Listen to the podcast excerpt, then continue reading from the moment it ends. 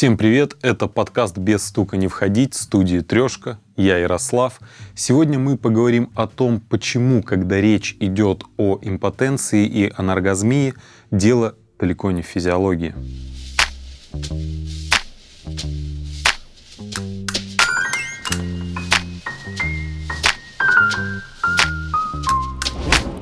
Согласно крупным статистическим исследованиям в России, после 40 лет каждый второй мужчина сталкивается с такой проблемой, как эректильная дисфункция. По данным Всемирной организации здравоохранения, на данный момент во всем мире страдают от эректильной дисфункции 150 миллионов мужчин.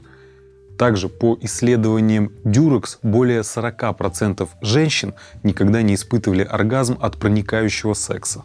Очень часто причиной импотенции у мужчин становится именно психологическое состояние, а не изменение физиологического характера в организме мужчин. Эта проблема нарастает как снежный ком.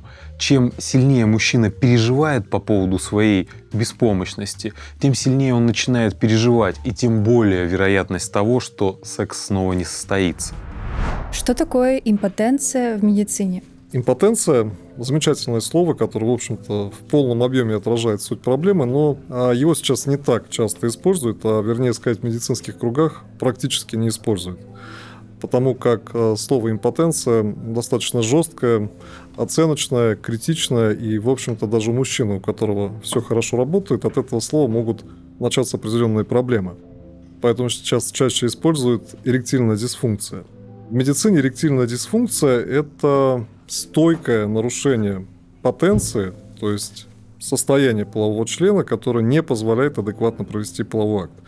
То есть половой член не встает в достаточных объемах и размерах, и при этом возможность проведения полового акта неосуществима. И очень важным критерием является именно постоянство, постоянство этих нарушений. То есть ВОЗ, Всемирная организация здравоохранения, говорит нам о трех месяцах. Временной критерий – три месяца. Если к нам приходит мужчина и говорит, доктор, у меня все было прекрасно, вот вчера вдруг случилась осечка, конечно же, мы такого мужчину даже не рассматриваем а, в качестве пациента, у которого могут быть подозрения на эректильную дисфункцию. С другой стороны, если мужчина к нам приходит и говорит о том, что в течение последних трех месяцев у него отмечается стойкое нарушение потенции, и это нарушение не позволяет провести адекватно половой акт, тогда мы, конечно же, рассматриваем этого пациента в рамках эректильной дисфункции. Поэтому тут два критерия. Время и степень нарушения потенции, степень нарушения эректильной функции. А как делят эту градацию по степеням? А существует э, ряд опросников, наиболее распространенные, наиболее используемые в медицине, Международный индекс эректильной функции, МИЭФ – МЕФ-5. Этот опросник включает 5 вопросов, на которые пациент самостоятельно отвечает. Есть варианты ответов. Мы, собственно говоря, суммируем эти варианты ответа, и а, на основании вот этих данных проводится градация степени нарушения потенции. Она может быть легкой, умеренной и тяжелой. Также на основании этого вопросника мы можем понять, что, в общем-то, эректильная дисфункция у пациента отсутствует. Потому как часто к нам мужчины обращаются с мнимыми проблемами, с мнимыми жалобами. А вроде бы как по его субъективной оценке есть нарушение потенции, есть эректильная дисфункция, но когда мы объективизируем эту ситуацию, потому что этот опросник, он нам позволяет провести объективную оценку. Конечно, она не на 100% объективная, там присутствует доля субъективной оценки пациента себя. А, то есть это как бы приближено к объективизации диагностики. Поэтому все-таки наиболее часто используемый инструмент, в первую очередь, это опросник, опросник МИЭФ-5. А какие причины этой эректильной дисфункции с точки зрения физиологии? Эректильная дисфункция в подавляющем большинстве случаев, я бы даже сказал, в 99% это симптом. То есть, по сути дела, это проявление. Это верхушка айсберга, которая отражает какую-то поломку в организме. И первопричиной чаще всего выступают сердечно-сосудистые проблемы, нарушение кровообращения в сосудах полового члена. К этим нарушениям может приводить артериальная гипертензия, гипертоническая болезнь, атеросклероз, нарушение обмена жиров в крови или дислипидемия, нарушение обмена липидов, сахарный диабет. То есть те причины, которые так или иначе приводят к снижению снабжения кровью полового члена. А сюда же можно отнести и ожирение, и нарушение функции щитовидной железы. То есть все те причины в организме человека, которые приводят так или иначе к снижению кровообращения в сосудах полового члена, а, являются причиной нарушения потенции или причиной нарушения эректильной дисфункции. Это самые частые причины. Второе место, наверное, по частоте встречаемости занимают гормональные изменения. И в частности, это все те изменения, которые приводят к снижению уровня тестостерона, общего тестостерона, который, по сути дела, является таким ну, королем гормонов, королем мужских гормонов, да, который в первую очередь обуславливает влечение или либидо, как мы называем в медицинских кругах.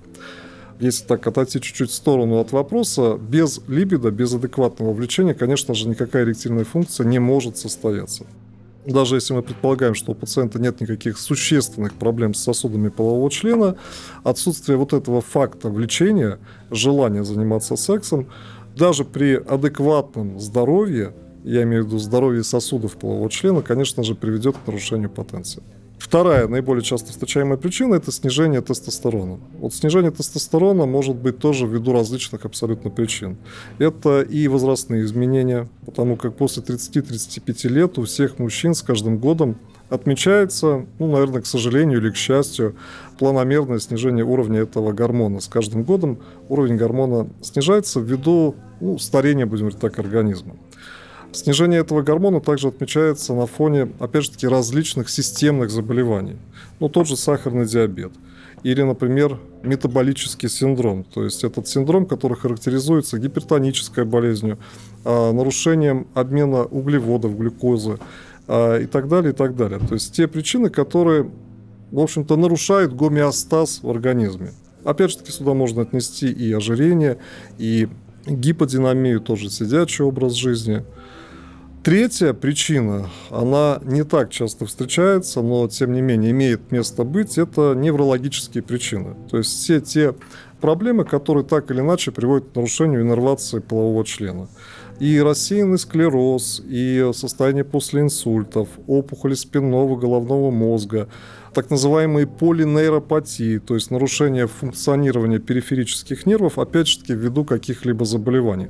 Ну, например, на фоне алкоголизма или на фоне употребления наркотических препаратов, на фоне сахарного диабета. Самые, наверное, редко встречающиеся причины, если мы говорим про физиологические причины нарушения потенции, это причины, которые связаны непосредственно с половым членом.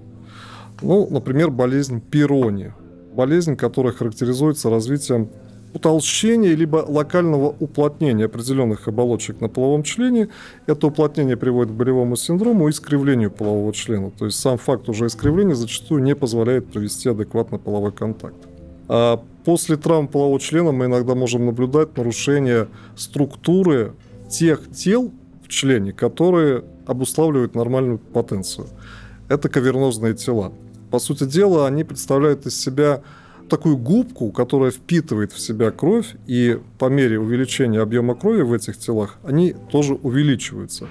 Так вот, после травмы может происходить замещение вот этой функциональной ткани, которая впитывает кровь, на рубцовую ткань или с фиброз, как мы называем. То есть ткань становится ригидной, жесткой, она не накапливает в себя кровь, поэтому увеличение этих кавернозных тел не происходит.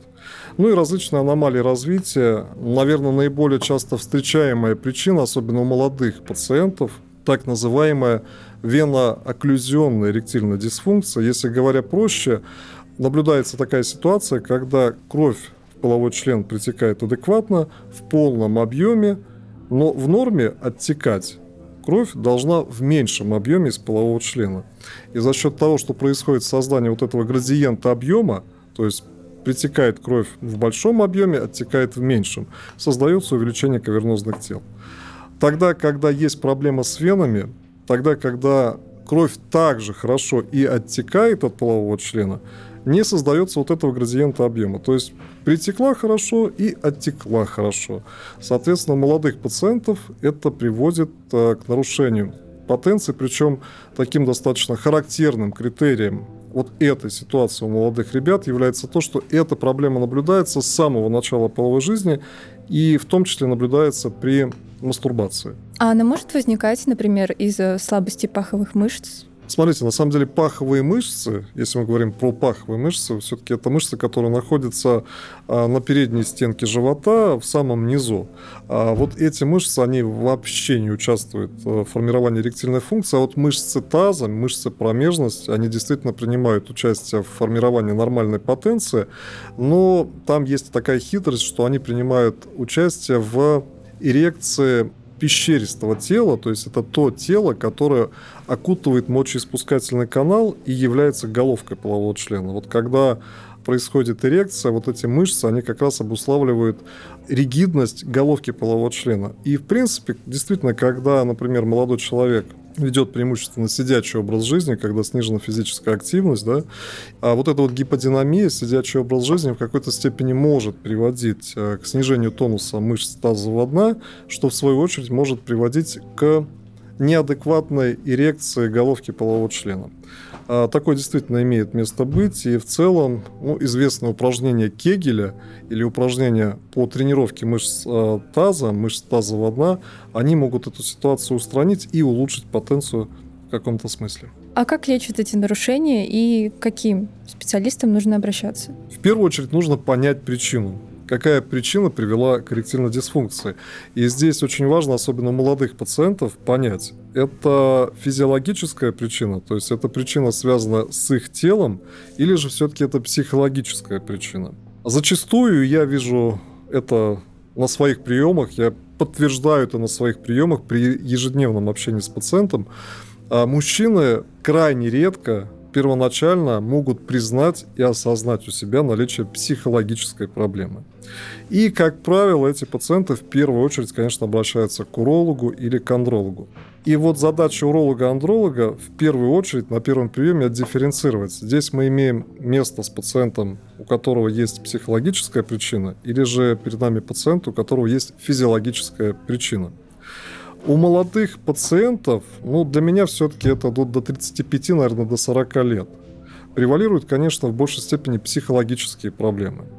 Физиологические причины нарушения потенции у этих пациентов, как правило, обусловлены либо ожирением, наличием гипертонической болезни, снижением тестостерона, или же, например, вот то, о чем мы говорили, веноокклюзионной формы эректильной дисфункции, тогда, когда по венам достаточно быстро оттекает кровь во время эрекции.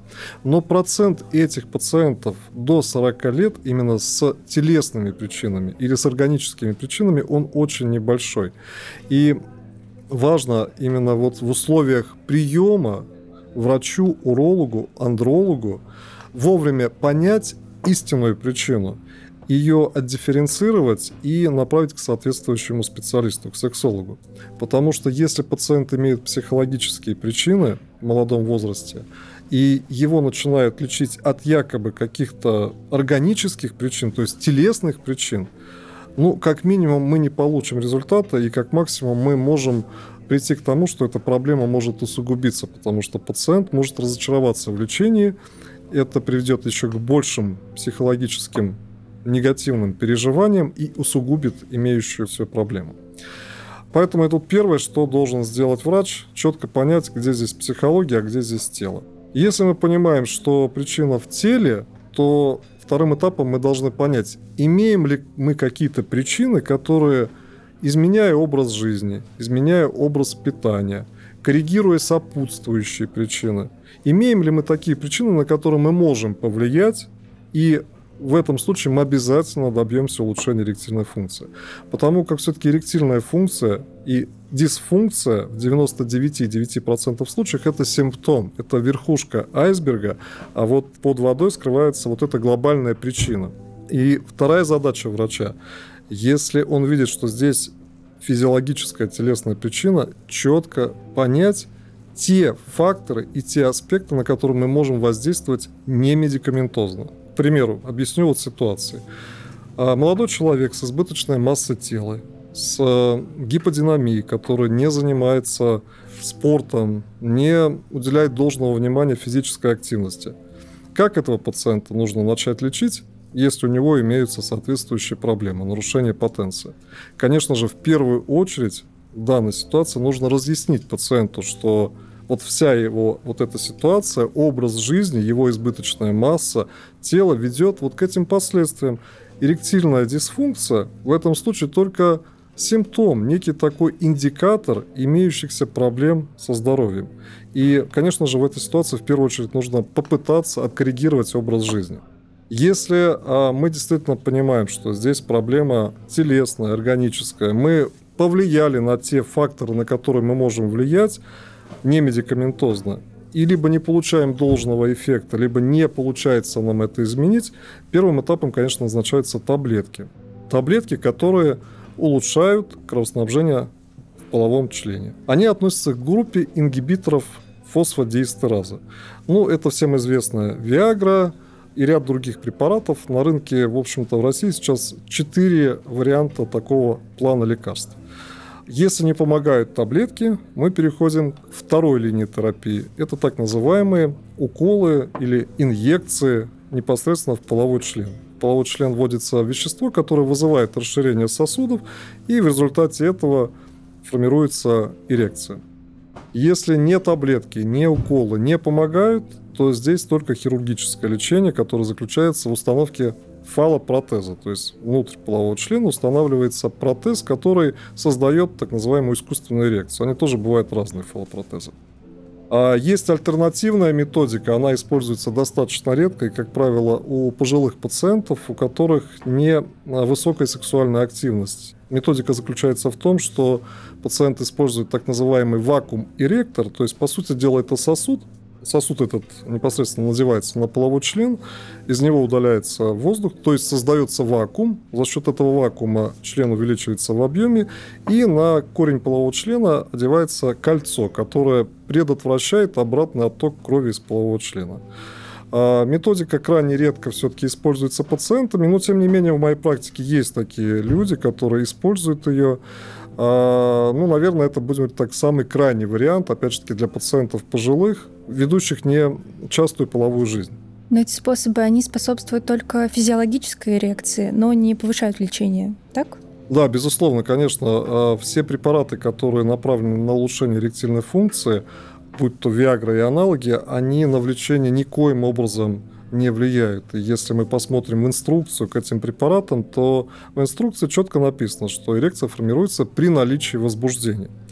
И, опять же таки, действительно хороший вопрос. Я часто вижу, особенно молодых пациентов у себя на приеме, которые, не имея адекватного влечения, начинают использовать эти препараты и быстро в них разочаровываются, потому что они не работают. И, как я говорил уже выше, без адекватного влечения, без желания заняться сексом, без вот этой здоровой агрессии, а все-таки половой акт, если мы рассматриваем сексологических аспектов, это акт агрессии со стороны мужчины. Вот без этой здоровой агрессии, конечно же, Виагра не будет работать.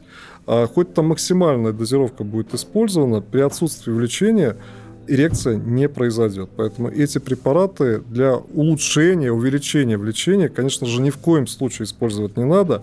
А вот в чем причина сниженного влечения, здесь надо разбираться в каждом отдельном случае. В том числе причина может быть связана как раз с низким уровнем тестостерона, либо с его неадекватной работой в теле. Потому как тестостерон, именно тестостерон, обуславливает вот это вот влечение, либидо, желание заниматься сексом. Ну, кроме этого, конечно же, и психологические факторы здесь имеют колоссальное колоссальное значение. Коммуникация с партнером, степень сексуальной преемственности с партнером, отношения вне постели с половым партнером. Здесь очень много факторов, которые влияют на влечение. Коррегируются они не Виагрой. А к вам какие пациенты чаще обращаются? Получается, те, у которых причина зачастую психосоматическая, а не телесная? Чаще обращаются действительно пациенты, у которых впоследствии в ходе до обследования выявляется какая-то психологическая причина. Вот именно касаемо моего приема, 60-70% моих пациентов это молодые пациенты до 35-40 лет. А вот в этом возрасте соматические, телесные, физиологические причины, как я уже говорил, встречаются крайне-крайне редко. Я, вот по моим наблюдениям 15-20% максимум. Но в этом случае очень важно пациенту провести необходимое дообследование минимальное и ему продемонстрировать, что у вас с вашим телом все хорошо. Вот потому что, потому что и потому что, предоставив все данные объективного обследования. И только тогда пациент может и далеко не в 100% случаях признать наличие у себя психологической причины. Но вот именно вот этот такой чекап, который позволяет исключить все органические причины, я считаю, что он очень важен. А в отношении пациентов более пожилого возраста, 45 плюс, то, конечно же, в этом случае органические причины являются наиболее частыми. И среди вот органических причин сердечно-сосудистые заболевания, либо те заболевания, которые ведут к сердечно-сосудистым изменениям, а именно к изменениям в сосудах полового члена, являются наиболее частыми и, конечно же, возрастной дефицит тестостерона. А приводит ли порнозависимость к эректильной дисфункции? Замечательный вопрос. Если говорить коротко, да, порнозависимость однозначно приводит к эректильной дисфункции. Я практически каждую неделю вижу на своих приемах пациентов, у которых есть подобная проблема. Почему она приводит к эректильной дисфункции? Все-таки секс – это парная функция. Это не функция одного партнера. Это не функция мужчины, это не функция женщины. Секс – это вот один плюс один не равно два. Это гораздо больше. Когда мужчина увлекается порно, то есть сам факт уже зависимости, он негативным образом влияет вообще на всю гормональную систему мужчины. Во-вторых, вот те триггеры, те стимуляторы, зрительные, звуковые, фантазии, те стимуляторы, те триггеры возбуждения, эрекции, которые мужчина видит на экране компьютера, их реализовать с партнером практически невозможно. А у меня бывают такие а, пациенты, которым приходится объяснять, что как снимается порно и как вообще это все производится. Что там несколько дублей, это, как правило, съемки по несколько дней. То есть эрекция достигается применением различных лекарственных препаратов и так далее, и так далее. Что актеров там специально подобранных отбирают с определенными, так сказать, а, размерами половых органов и так далее, и так далее. И увлечение привычка головного мозга к вот этой быстрой стимуляции, к этому резкому выбросу дофамина при а, наличии нереализуемых в реальной жизни факторов возбуждения, конечно же, при взаимодействии с реальным половым партнером в постели, конечно же, приводит к нарушению потенции. Невозможно достичь такого уровня дофамина с половым партнером, как при просмотре порно. Почему? Ну, потому что с половым партнером нужна прелюдия, как это взаимная коммуникация, ласки и так далее, и так далее. Ну, мозг думает, а зачем мне такую сложную дорогу идти, если я вот так вот быстро достигаю этого при просмотре порно. Поэтому, конечно же, да, это проблема, я думаю, что современности, и здесь, на мой взгляд, не хватает такого секс-просвета среди подростков, который бы, наверное, как-то объяснял, разъяснял суть этой проблемы. Конечно же, мы не можем запретить порно в век информационной доступности. Но вот разъяснять подросткам, я думаю, что это важно, и в том числе, наверное, это функция родителей. А объяснять доходчиво все нюансы касаемо этой проблемы. Потому, когда, к сожалению, это потом приводит к нарушению потенции, и когда молодой человек на фоне порнозависимости сталкивается с проблемами эректильной функции в постели с партнером, это может все очень сильно усугубиться. Зачастую это приводит даже к развитию депрессии, невротических состояний. А уже эти состояния могут привести и к другим негативным последствиям не только в сексуальной жизни, но и, в общем-то, в жизни вне постели. В связи с тем, что анаргазмия встречается практически у трети населения женщин, возникает вопрос, а так ли важен оргазм для женщины и необходим ли он в принципе? За последние 50 лет выдвигалось множество теорий по поводу женского оргазма, суть которых можно свести к трем основным. Согласно первой теории, женский оргазм способствует естественному отбору среди мужчин-партнеров. Женщина подсознательно останавливает свой выбор на партнере-мужчине, который способен удовлетворить ее сексуальные потребности, а значит он может быть более заботливым и стать лучшим партнером для жизни. Суть второй теории заключается в том, что при оргазме семенная жидкость быстрее и легче продвигается внутрь матки, способствуя тем самым зачатию. Это происходит за счет того, что женщина при оргазме как бы замирает, а выделяемая цервикальная жидкость втягивается обратно, доставляя сперматозоиды прямиком в матку. В соответствии с третьей теорией, женский оргазм – это побочный продукт эволюции. Авторы этой теории сравнивают его с наличием сосков у мужчин. Несмотря на их эрогенную чувствительность, они не несут основной биологической функции, функции кормления ребенка, и по сути являются рудиментом.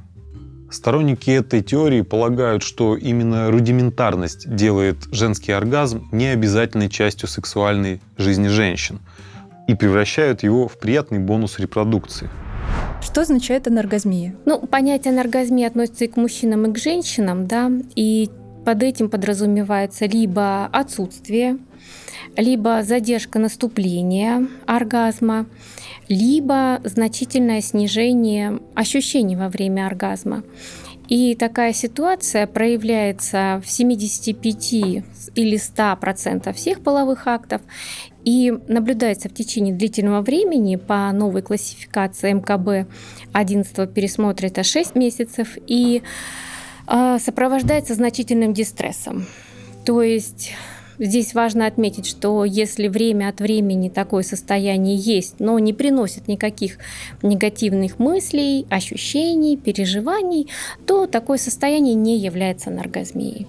Либо если ситуация, например, была несколько раз, сопровождалась какими-то ощущениями, но она не осталась на длительное время. И, в общем-то, в последующем все наладилось.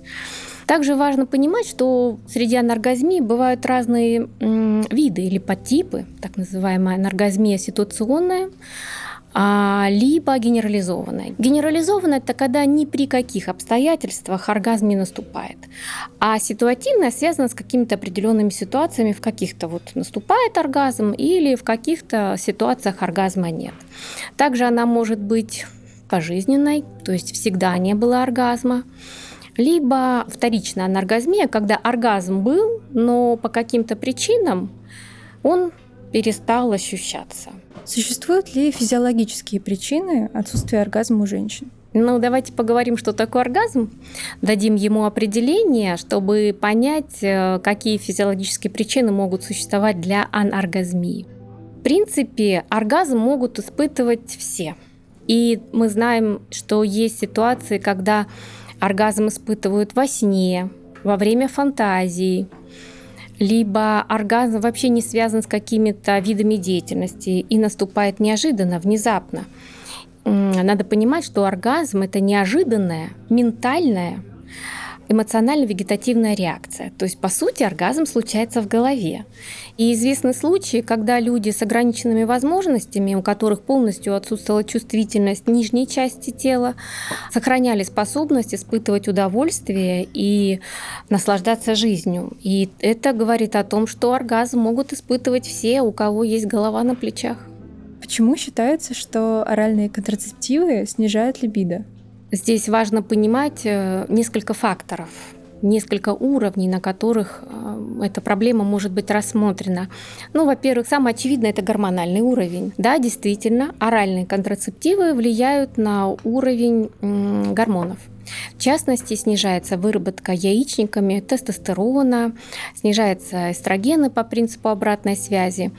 Почему важен тестостерон? Дело в том, что именно тестостерон определяет э, сексуальность как таковую и у мужчин, и у женщин. Это тот гормон, который определяет либидо, наше желание, нашу готовность заниматься сексом. И если говорить об оральных контрацептивах, да, они снижают содержание тестостерона. Но яичники в организме женщины отвечают всего лишь за 25% выработки тестостерона. Остальное вырабатывается надпочечниками и в жировой ткани, метаболизируется в жировой ткани. Даже если мы говорим об этих 25%, то это снижение тестостерона, оно не будет таким клинически значимым, оно не будет ощущаться женщиной. И вполне достаточно того тестостерона, который есть. Что касается эстрогенов, то можно выделить две основные точки приложения эстрогенов. Э, во-первых, они влияют трофически на наши гениталии. И во время возбуждения уровень эстрогенов увеличивается, получается а, больше приток крови, все это способствует возбуждению и облегчает последующее проведение коитуса. А вторая точка приложения – это головной мозг. Ну и вообще сам мозг – это основной эрогенный орган. Если так разобраться, то именно нейрохимический коктейль, который образуется в мозге, именно эстрогены создают такую благоприятную среду для того, чтобы мозг был заинтересован в проведении сексуального контакта. Когда женщина находится в середине менструального цикла, дополнительный источник эстрогена продуцируется фолликулом.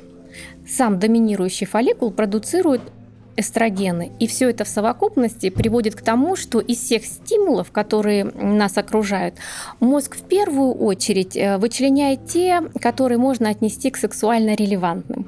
И тогда женщина с большей благосклонностью вступает в близость. Она как бы заинтересована в сексе в первую очередь, если все остальные факторы в норме. Если говорить о других гормонах, то в меньшей степени прогестерон. Здесь он, конечно, на контрацептивах не будет оказывать какого-то большого влияния. И гормональное влияние, вот в основном это тестостерон и эстрогены. Но мы не только биологические существа. Очень большое значение имеет психологические составляющие компонента. Например, важно, на каком этапе отношений находится пара.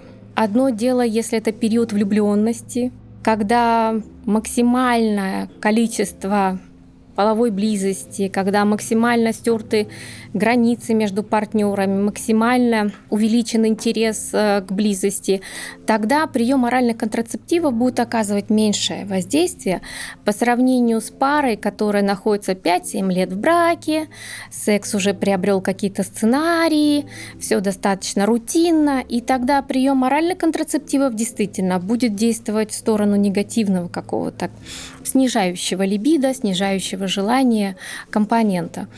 Также хочется отметить, что есть люди с разной половой конституцией. И женщины, если у них сильная половая конституция, будут практически не чувствовать снижение либидо на фоне приема оральных контрацептивов. Ну, например, может быть не такие пиковые ощущения, как были но количество половых актов и само желание в целом сохранится.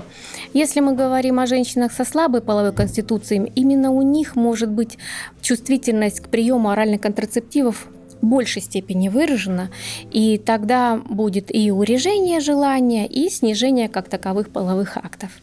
Вот, но и это не все. Есть такая еще боязнь боязнь наступления беременности. И у многих женщин она снижает желание вступать в интимную близость. И для таких женщин прием оральных контрацептивов, которые являются надежным средством предотвращения наступления беременности, будет являться фактором, который снижает эту тревожность. И тогда женщина, наоборот, более активно будет вступать и искать эту близость, и тогда желание может даже увеличиться. Поэтому надо рассматривать ситуацию целиком для того, чтобы понимать, насколько и в какой степени влияют э, гормональные препараты, оральные контрацептивы на желание и либидо. А как тогда лечат отсутствие оргазма и лечат ли его вообще? Отсутствие оргазма может сопровождаться значимым дистрессом.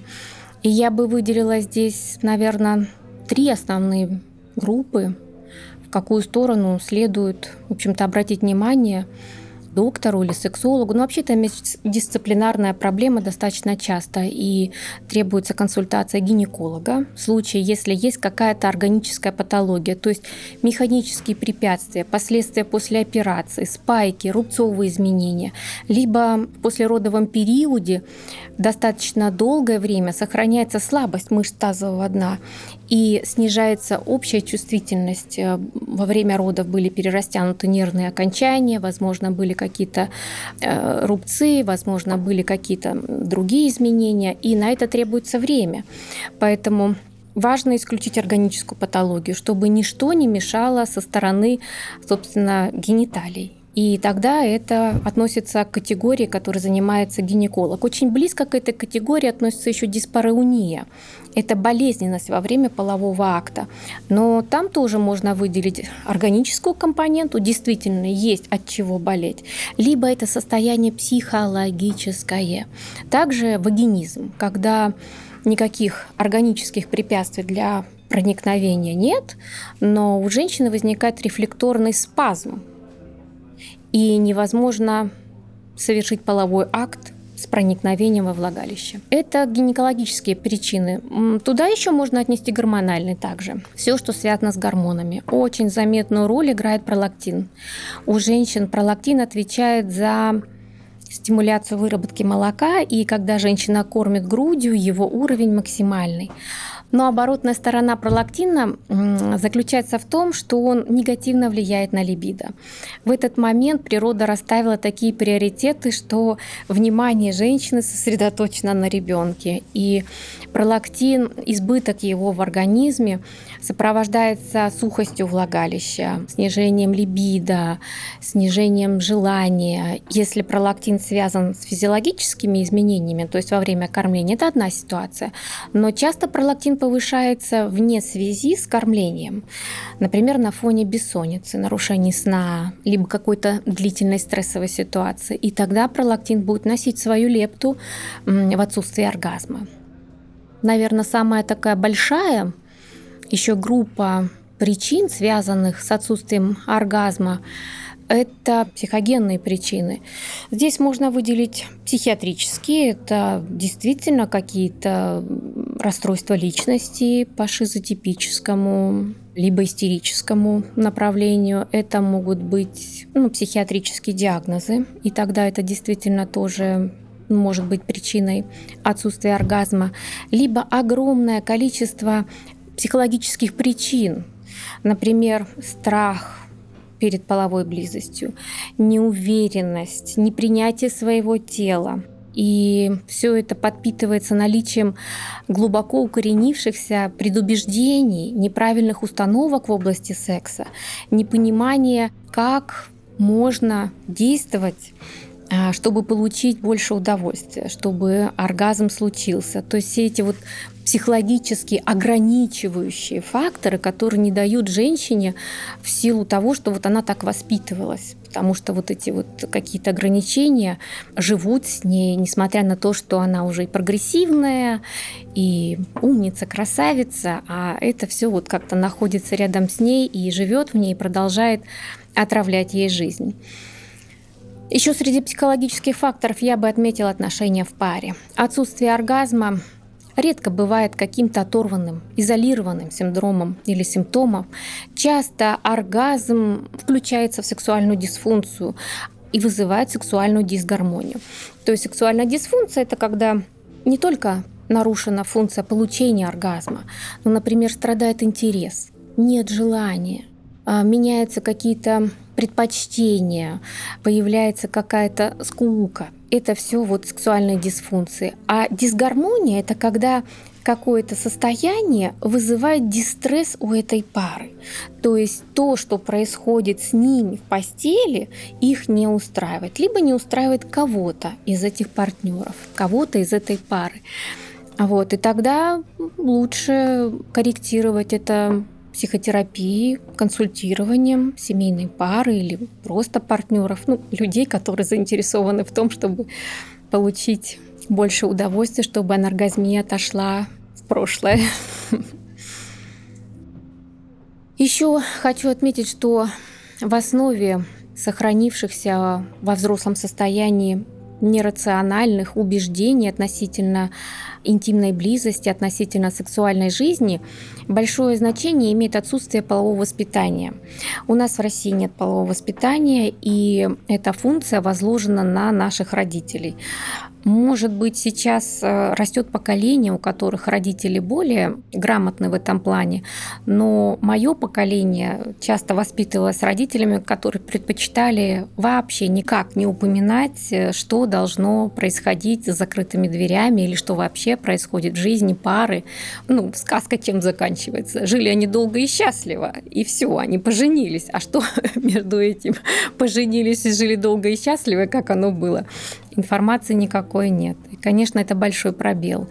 И на фоне отсутствия информации, как правило, давлеющими оказываются те мифы, та информация, какие-то обрывки впечатлений, которые были получены в детстве.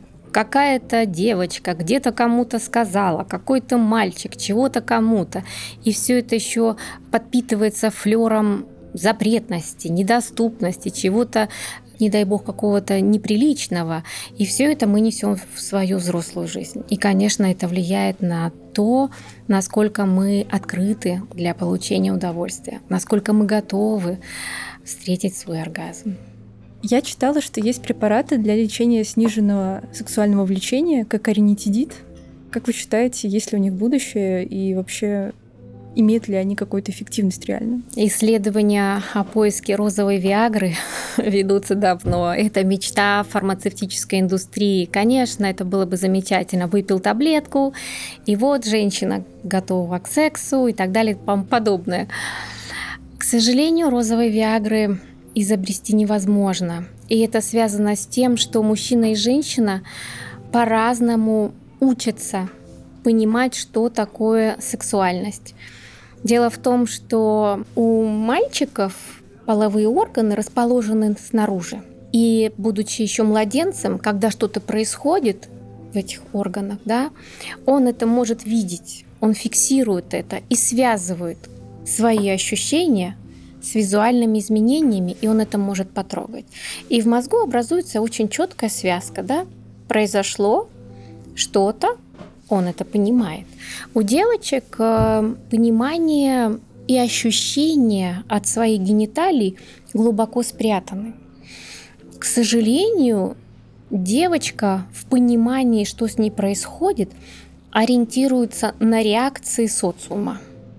То есть очень важна реакция, в какой среде она воспитывается. Если эта атмосфера достаточно безопасная, доброжелательная, то в момент возникновения ощущений в области гениталий маленькой девочки будут расценены ею как желаемые, как естественные, не нагружены никакими негативными смыслами. И другая ситуация, если это совпадает ощущение с каким-то конфликтом, с какими-то э, неприятными разговорами, с повышенной какой-то возбудимостью в доме, да, атмосфера не предрасполагающая к тому, чтобы это все произошло благоприятно. И тогда у женщины закладывается некие опасения, и эти ощущения расцениваться будут не всегда как желаемые. Да. Это очень глубокий момент, но он помогает нам понимать, что розовой Виагры сделать невозможно, потому что женщина получает интерес ну, к сексу, желание секса и возможность э, достижения оргазма в плане контекста. То есть для женщины очень важно, в какой атмосфере это все происходит, с каким партнером это все происходит. И на первый план выходят те факторы, на которые мы влиять не можем. Достаточно широко изучено явление центров удовольствия. Да? Раньше считалось, что есть вот какой-то один центр удовольствия, да, и да, в 70-е годы, когда вживили крыски электрод в мозг, и она постоянно нажимала на кнопку, чтобы стимулировать эти ощущения, ученые захлопали в ладоши, обрадовались и сказали «Ура, ура!» Это центр удовольствия. Но в последующем выяснилось, что центра удовольствия как такового нет. И то, что стимулировала крыска, это был центр нетерпения. Потому что если бы был центр удовольствия, она бы по принципу обратной связи насытилась и перестала бы стимулировать. Но она делала это постоянно, потому что она раздражала центр, который вызывает только побуждение, но не несет никакого удовольствия. И если говорить о том, как устроен у нас этот гедонистический центр, то там выделяют три совершенно разные функции. И одна функция – это нетерпение, ожидание и наслаждение – и когда мы чувствуем оргазм, то работают все три функции одновременно. Но более того, эти ощущения впоследствии передаются в кору, в участке коры головного мозга. И именно там происходит трансформация пережитого опыта и когнитивное наполнение.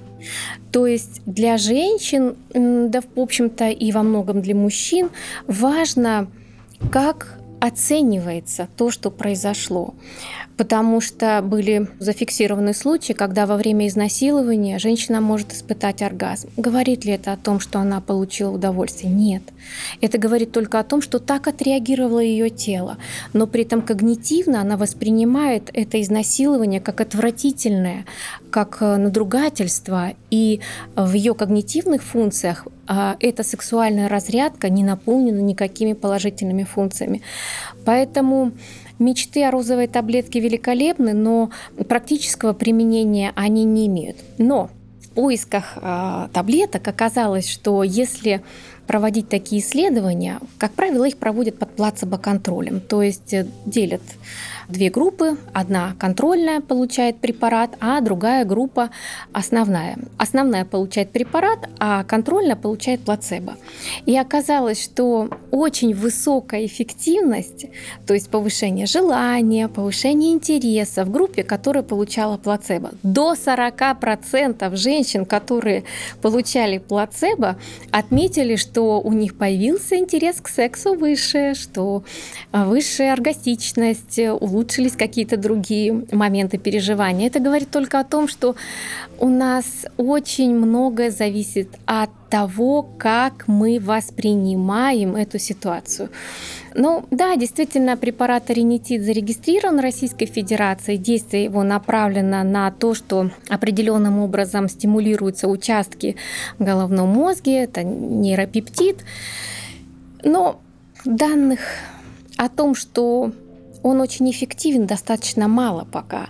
А учитывая все, что я сказала перед этим, возможно, что он найдет какое-то свое применение у группы очень внушаемых пациентов, клиенток, да, но в основном вот наука пока бессильно разработать розовую таблетку. А как часто именно к вам обращаются женщины с такими жалобами, что у них нет оргазма? Анаргазмия достаточно широко распространенное состояние, гораздо шире, чем многие думают. И это тоже проблема, которую я считаю замыкает женщин один на один со своими страданиями и отсутствием оргазма. Информации достоверной очень мало, но что мы имеем? Конечно, популяционных исследований проводилось немного. А международные данные говорят о том, что 15%, 17% женщин, которые находятся в длительных отношениях с партнером а, более 5 лет, не достигают оргазма. У нас есть отечественные данные, говорят о том, что после вступления в брак и регулярно половой жизни оргазмируют примерно 40-45% женщин. И к концу пятого года эта цифра увеличивается до 72%. Но опять-таки это просто факт наступления оргазма. А как мы помним из определения, аноргазмия немножко шире. Она включает не просто сам факт одного оргазма, да, но и регулярность наступления оргазма. Например, если я могу получать оргазм только при мастурбации, а при коитусе нет, то это будет а, аноргазмия ситуационная, да. На самом деле моя практика говорит о том, что анаргазмия – это примерно вторая причина обращения. На первом месте стоит снижение влечения у женщин.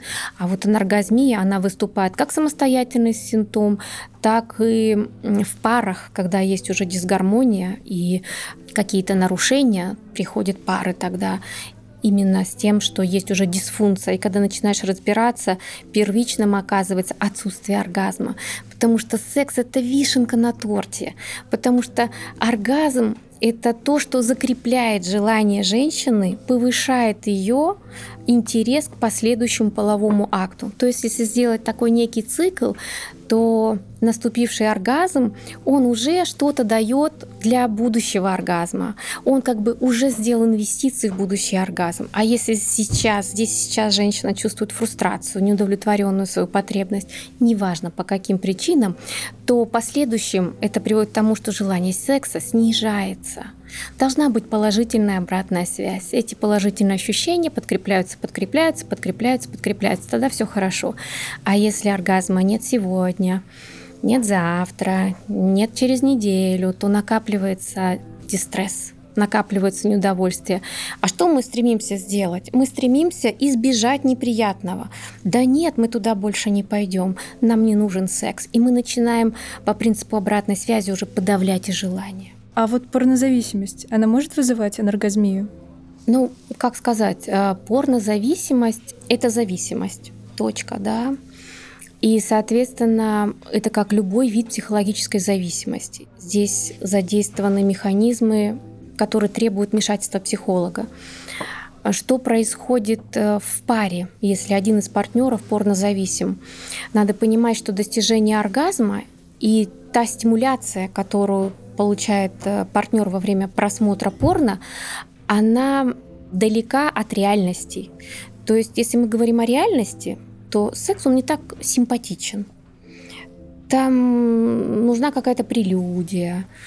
Когда мы возбуждаемся, у нас покрывается пятнами лицо, мы можем слегка вспотеть, у нас выделяются какие-то смазки, это естественно. Мы можем пахнуть определенным образом. Это в реальной жизни. А когда мы видим порно-продукцию, надо понимать, что она очень сильно обработана.